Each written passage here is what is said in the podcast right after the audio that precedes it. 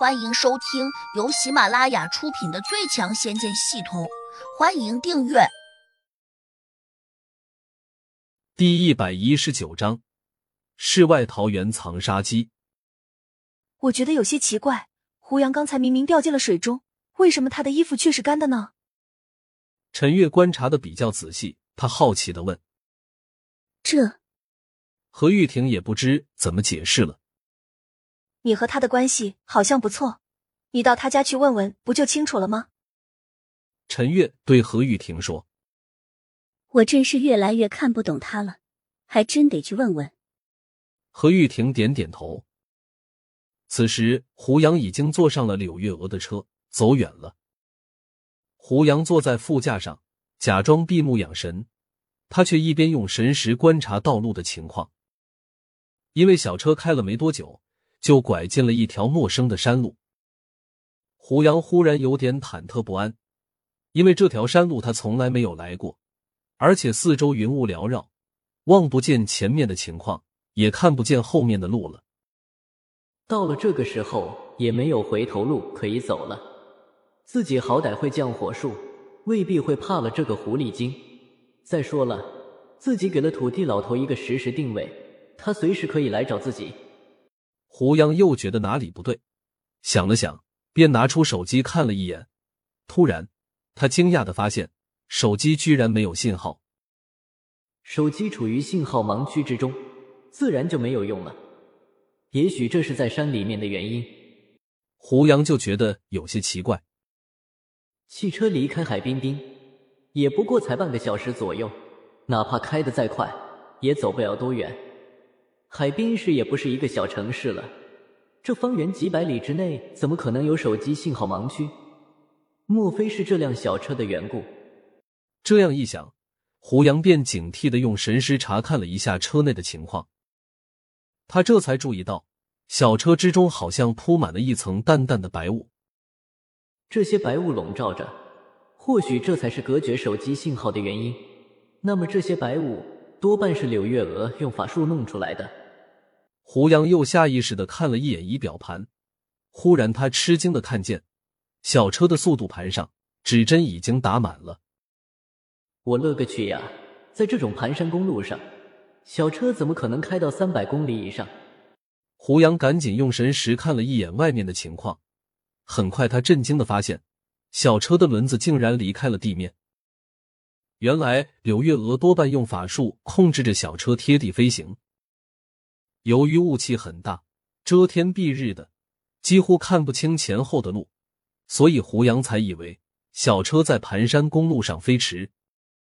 实际上，小车有的时候可能已经飞过山涧，穿过了树林，进入了人迹罕见的原始森林中。胡杨想起来了，海滨城外的确有这么一片森林，据说面积还不小，自己早该想到了。柳月娥多半会把家藏在这个森林中。大概又过了半个小时，柳月娥终于把车停在了一块草坪上。由于手机没有信号，手机地图自然无法显示这里的情况。你不是想看灵异果怎么种的吗？跟我来吧。下了车，柳月娥头也不回的往密林深处走去。她好像根本不担心胡杨就此溜走似的。虽然胡杨满脑子都充满了惊异，但他同样充满了好奇。因此，到了这个时候，就算柳月娥想把胡杨赶走，他也舍不得走了。又过了几分钟，就带着胡杨来到了一座山前。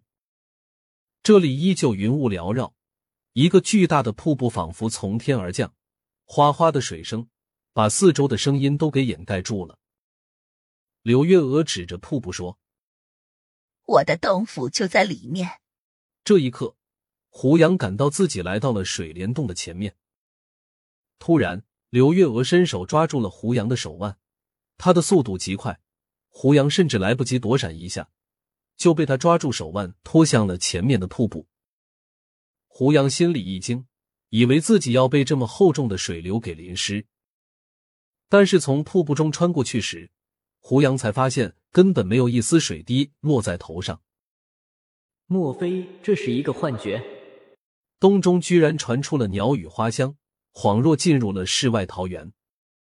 胡杨下意识的回头望了一眼，发现那个瀑布还在。柳月娥已经松开了他的手腕。这是一个漂亮的小姑娘，从林子里面走了出来。她远远的冲着柳月娥就喊了一声：“姐姐，你回来了呀！”胡杨有些惊奇，眼前这个小姑娘长得特别漂亮，五官精致如画，穿着一身白色的拖地长裙，长发挽在头上。